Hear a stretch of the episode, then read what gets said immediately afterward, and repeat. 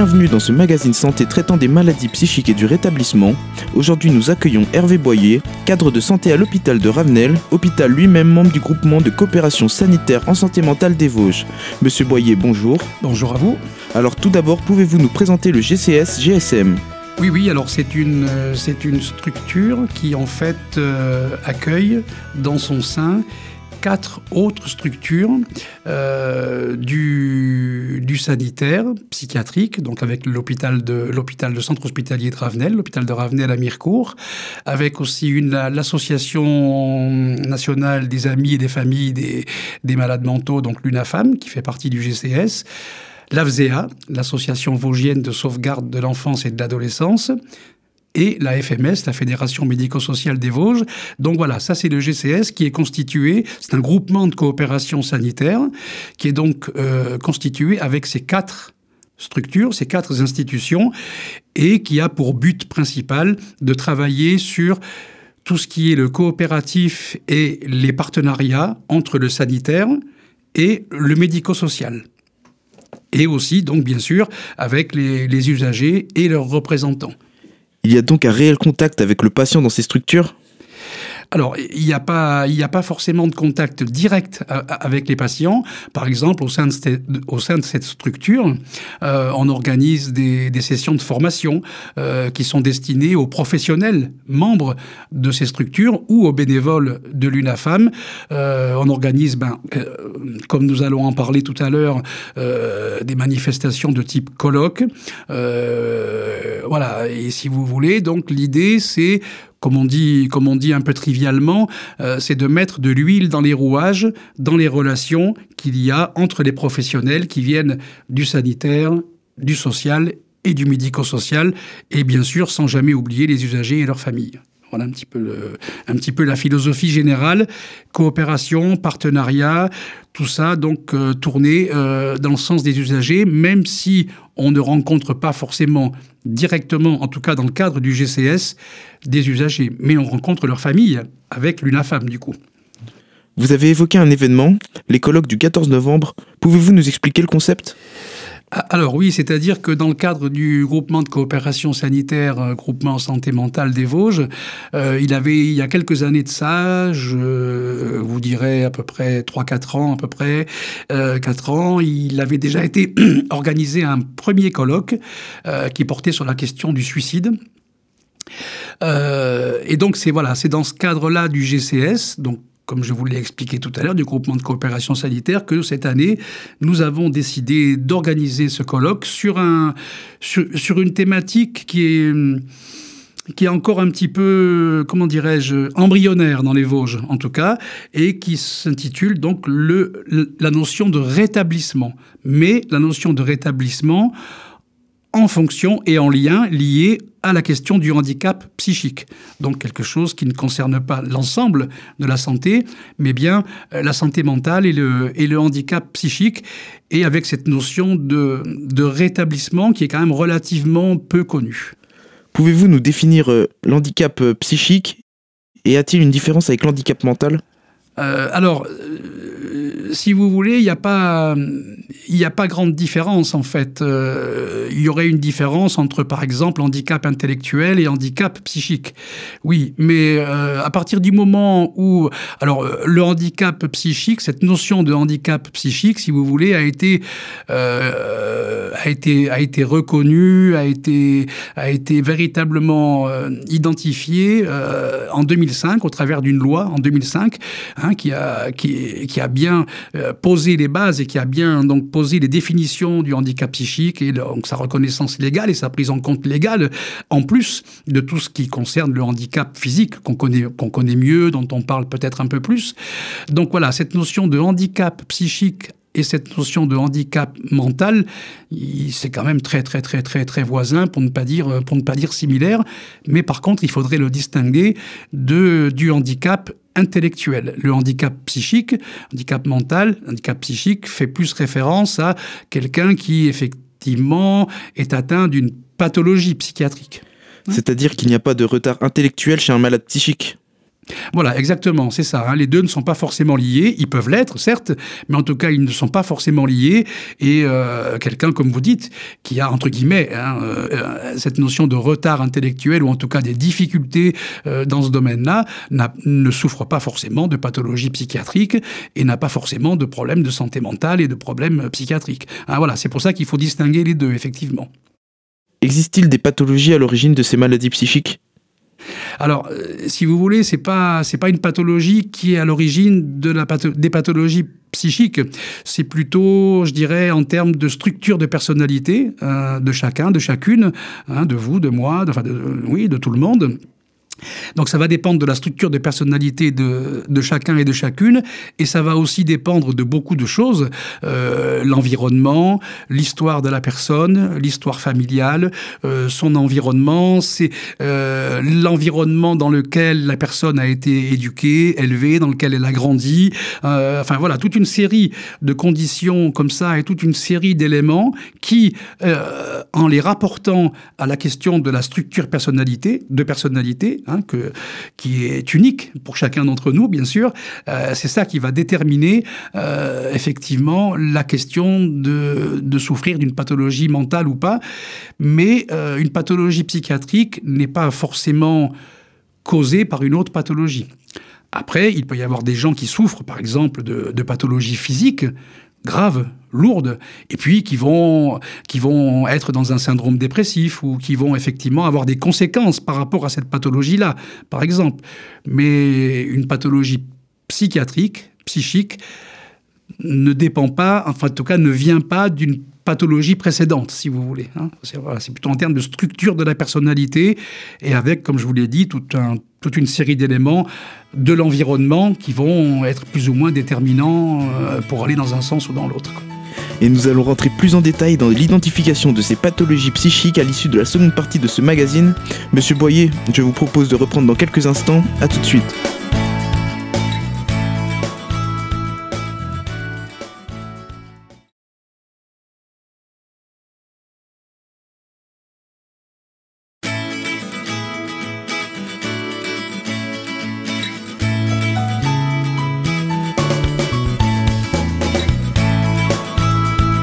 Deuxième partie de ce magazine santé, nous sommes toujours avec Hervé Boyer, cadre de santé à l'hôpital de Ravenel et membre du groupement de coopération sanitaire en santé mentale des Vosges. Alors on a présenté le GCS GSM, son actualité et avons évacué le thème de ce magazine, les maladies mentales. On va se concentrer sur l'analyse de ces maladies. Ce qu'on considère comme maladies psychiques, ce sont par exemple la bipolarité ou la schizophrénie, c'est bien ça? Tout à fait, tout à fait. Ce sont des maladies psychiques, des maladies psychiatriques. La schizophrénie est certainement une des plus, une des plus connues. Je pourrais citer aussi la, psychose paranoïaque. Alors la schizophrénie et la paranoïa. Euh, alors je ne parle pas de la paranoïa comme on utilise le mot dans le langage commun.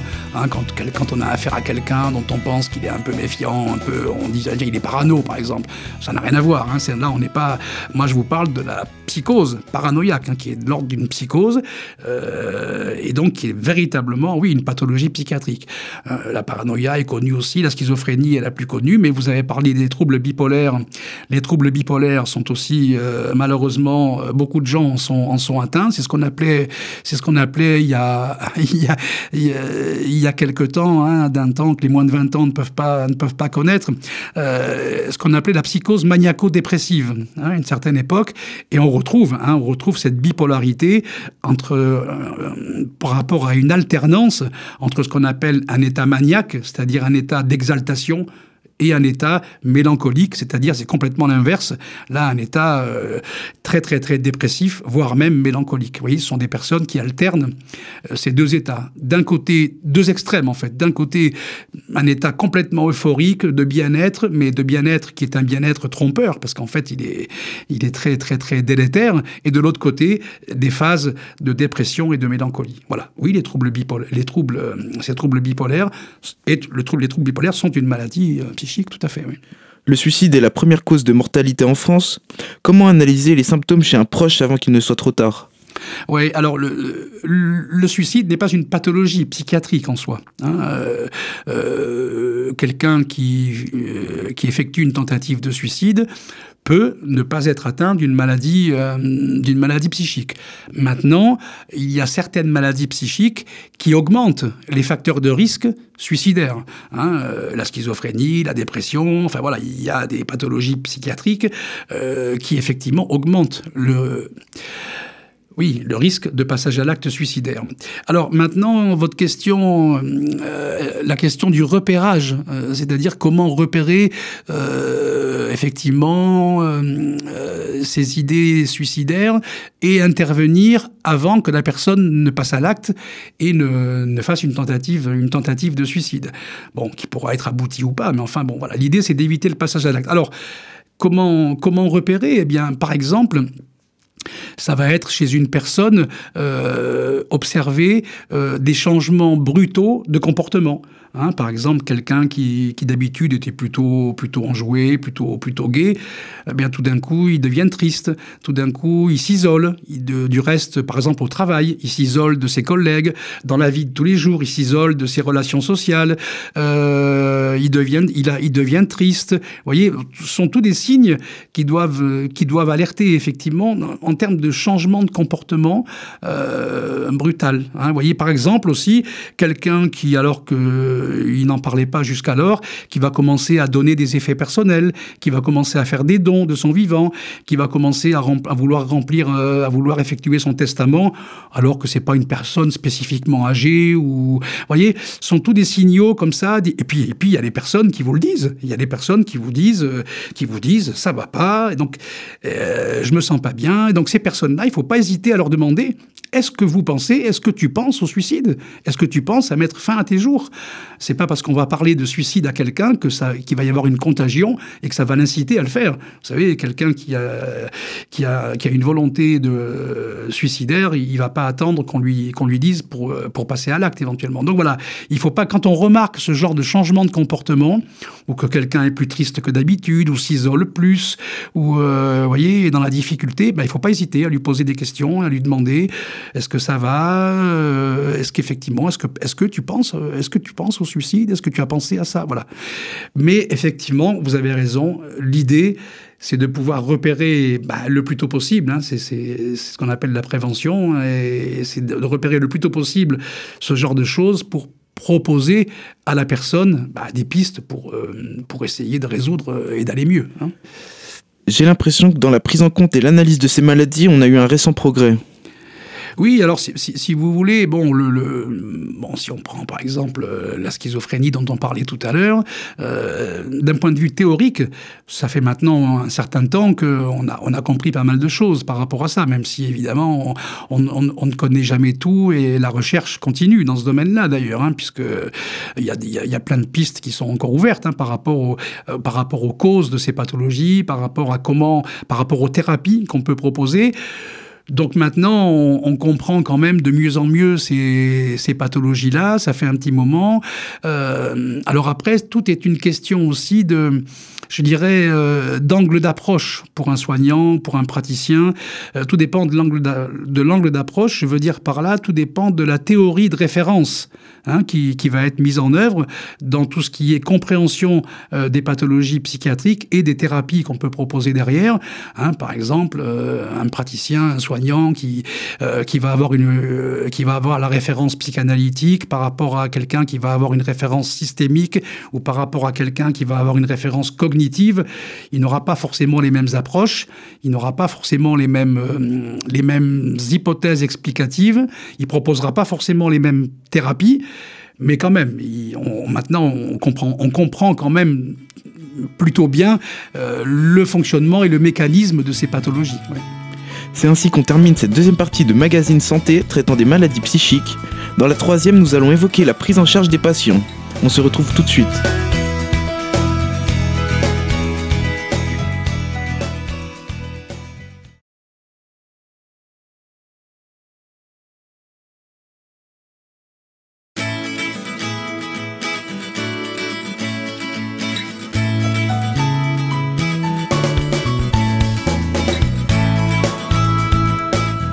Dernière partie de ce magazine santé, nous sommes avec Hervé Boyer. Je le rappelle, vous êtes cadre de santé à l'hôpital de Ravenel, lui-même membre du groupement de coopération sanitaire en santé mentale des Vosges. Dans le cadre de votre travail, vous êtes en contact avec beaucoup de patients. Alors comment se fait la prise en charge sociale et médicale de ces personnes? Euh, alors en psychiatrie, si vous voulez, alors en Ravenel, à l'hôpital de Ravenel, il faut distinguer déjà deux, euh, je dirais, deux, types de lieux de prise en charge. Il y a ce qu'on appelle l'intra-hospitalier, qui donc là est à Mirecourt, hein, c'est les murs de l'hôpital en quelque sorte, hein, c'est l'intra-hospitalier, et il y a tout ce qui s'effectue, et il y, en a, il y a beaucoup de choses qui s'effectuent dans ce qu'on appelle l'extra-hospitalier, c'est-à-dire en dehors des murs de l'hôpital à Mirecourt. C'est-à-dire qu'il y a des structures euh, de prise en soins psychiatriques à Saint-Dié, à Remiremont, à Neufchâteau, à Épinal, à Taron-les-Vosges, non, il n'y en a plus, mais enfin à Bruyères, à Rambervillers, à Vitel, bref. Vous voyez, il y a des structures de soins psychiatriques qui dépendent, qui dépendent de Ravenel, de l'hôpital de Ravenel, qui sont rattachées à l'hôpital de Ravenel, donc on est toujours bien dans la psychiatrie publique, il n'y a pas de problème là-dessus, mais ce sont des structures de prise en soins en extra-hospitalier, en fait, au plus près de, des populations. Et ça, ça s'appelle la sectorisation. C'est quelque chose qui date euh, des années 60. Hein, vous voyez, c'est pas tout jeune. Hein, en France, des années 1960 à peu près, milieu des années 60 et qui donc a permis à la psychiatrie de sortir justement des murs de l'hôpital pour pouvoir proposer des prises en soins au plus près euh, des lieux de résidence des patients et donc, effectivement, ben, on a ces types de structures qui sont à la fois en intra-hospitalier et en extra-hospitalier. Alors, quand les problèmes de quelqu'un euh, sont vraiment graves, nous on dit euh, quand la personne est en crise, c'est-à-dire quand une pathologie euh, décompense, comme on dit, hein, c'est-à-dire que explose, si je puis dire, que la personne est en crise et véritablement ne peut plus être prise en soin sur justement cet extra-hospitalier, donc tout en restant chez lui, tout en habitant chez lui, à ce moment-là intervient ce qu'on appelle une hospitalisation temps plein, c'est-à-dire que la personne est hospitalisée à l'hôpital de Ravenel, à Mirecourt, pendant un certain temps, pendant le temps nécessaire au fait que ça commence à aller mieux par rapport à, par rapport à sa pathologie. Donc là, il va y avoir des traitements médicamenteux, des traitements avec des activités, des traitements euh, psychothérapiques avec des entretiens médicaux, infirmiers, psychologues. Il va y avoir aussi une prise en charge sociale aussi qui va être effectuée. je l'ai dit, mais je le répète, traitement médicamenteux. Hein, vous voyez, bref, toute une série de toute une série de, de stratégies thérapeutiques. Et quand ça va aller mieux, la personne va pouvoir sortir de l'hospitalisation temps plein, donc à Ravenel, à Mirecourt, pour éventuellement être prise en soin sur ce fameux secteur extra-hospitalier dont je vous parlais tout à l'heure. Et c'est là qu'on trouve tous les centres médico-psychologiques, les hôpitaux de jour et les centres d'accueil thérapeutique à temps partiel. Et donc là, ce sont les trois structures euh, principales de prise en soin sur l'extra, le secteur extra-hospitalier. Donc là, ça veut dire que la personne elle retourne habiter chez elle, mais que de temps en temps, elle va aller, par exemple, euh, rencontrer son médecin psychiatre ou rencontrer un psychologue ou un infirmier psy euh, dans le centre médico-psychologique euh, le plus proche de là où elle habite. Peut-être que cette personne-là va nécessiter ce qu'on appelle une hospitalisation de jour, c'est-à-dire qu'elle va être hospitalisée, mais la journée. C'est-à-dire que, par exemple, à l'hôpital de jour d'Épinal, par exemple, adulte, eh bien, la personne va y aller le matin, elle va rentrer chez elle le soir. Vous voyez, elle va manger à midi à l'hôpital de jour, mais elle va rentrer chez elle le soir. Elle va pas être hospitalisée de jour tous les jours. Et le week-end, évidemment, elle est chez elle, entre guillemets, normalement. voyez? Et après, il y a plein de choses comme ça. Là, il y a des activités de groupe qui sont proposées. Tout ça permet effectivement de, de, de, de donner de, la possibilité à la personne, eh bien, donc, voilà, de mettre en place des soins au long cours, hein, qui, vont durer, qui vont durer longtemps, puisque l'hospitalisation temps plein est censée durer le moins de temps possible. Et après, donc là, pour le coup, sur l'extra-hospitalier, là, on a le temps pour de mettre en œuvre des prises en soins qui sont plus longues et plus détaillées, et plus fouillées, plus, plus approfondies.